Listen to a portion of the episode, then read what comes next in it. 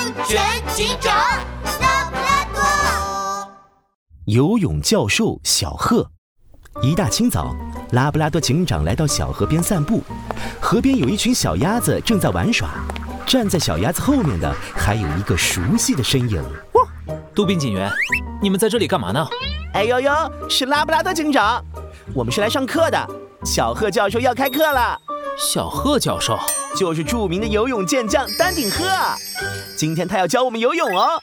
啊，游泳？杜宾警员，你不是会游泳吗？还代表警局参加过森林小镇的游泳比赛。还有这些鸭子宝宝们，你们不是天生就会游泳吗？别提了，每次游泳比赛我都只拿第四名，我得进步才行啊。这时，一只浑身雪白、个子小巧的丹顶鹤走了过来。如果基础不扎实，你就永远没有别人游得快、游得好。本人不游泳不舒服大学的小贺教授，今天就要教你们从零开始学习游泳。游泳，游泳，游泳。拉布拉多看了看小贺教授的小短腿儿，又看了看他圆鼓鼓的身子。小贺教授，您长得可不太像丹顶鹤啊。唉。本人因为练习游泳多年，我的外貌、身体已经变成了最适合游泳的样子。尤其是这头上的红羽毛，可是丹顶鹤家族不变的象征。小贺教授骄傲地扬起头，拉布拉多警长却眯起了眼睛。嗯，红羽毛？丹顶鹤头上的可不是什么红羽毛啊。对了，这位先生，你也是来学游泳的吗？先交学费？不了不了，我就路过。拉布拉多警长走到一边，认真的观察着小贺教授。只见小贺教授捏住了自己鼻子。我们学游泳呢，首先要先学会闭气。哎呦呦，小贺教授，这个我会。我们赶紧下水吧。下水，下水，下水，下水，下水。嗯，好吧。哎，那我们先感受一下河水的温度。小贺教授慢慢抬起一只脚，小心翼翼地伸进河里。小鸭子们和杜宾警员也学着他的动作，把一只脚伸到河里。哎呦呦，不冷不热，刚刚好。哎，再感受一下河水的流动。哎呦呦，水流不快也不慢。再感受一下这水的深浅。小贺教授闭上眼睛，仿佛在认真感受河水的深浅。突然，他脚底一滑，摔进了小河里。救命啊！小贺教授也在吐泡泡耶！那我们也来噗噜噗噜吐泡泡吧！小贺教授在河里拼命挣扎，他不停地吐泡泡，眼看就要沉下去了。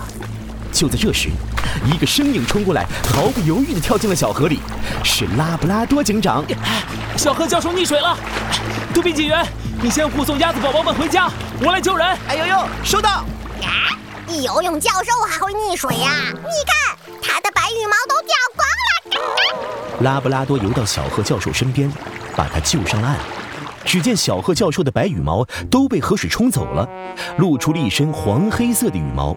原来他的白羽毛都是粘在身上的。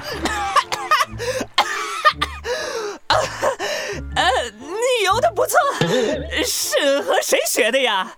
别套近乎了，我是森林警局的拉布拉多警长，你根本不是丹顶鹤教练，也不会游泳，快说你是什么身份？小贺教授慌忙用最后两根白羽毛紧紧遮住自己。呃，我要换毛了，这是自然现象啊，自然现象。还骗人！丹顶鹤头上的那片红色区域根本就没有羽毛，你如果是丹顶鹤，怎么会不清楚这一点？啊？小贺教授往头上一摸，发现自己套在头上的红羽毛也被河水冲走了。小贺教授气不打一处来，咕咕咕！我可是花了好多钱才把这些羽毛粘在身上，做了个丹顶鹤的造型，咋一下水就全没了呢？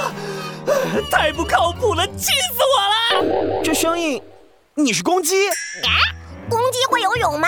不会呀，不会游泳，不游泳。呃，公鸡先生。你根本就不会游泳，干嘛还要冒充丹顶鹤教授啊？啊，我我就是想收点学费，我特意找了这个地方。这条河昨天还挺浅的，我想就下游两下，应该也不会露馅儿嘛。哎呦呦，你还敢骗我？你呀你，贸然下河游泳是危险行为。河水的深浅、流动的速度都会随天气、潮汐等等原因不断变化，而且河边没有专业的救援人员，一旦溺水，很可能造成生命危险。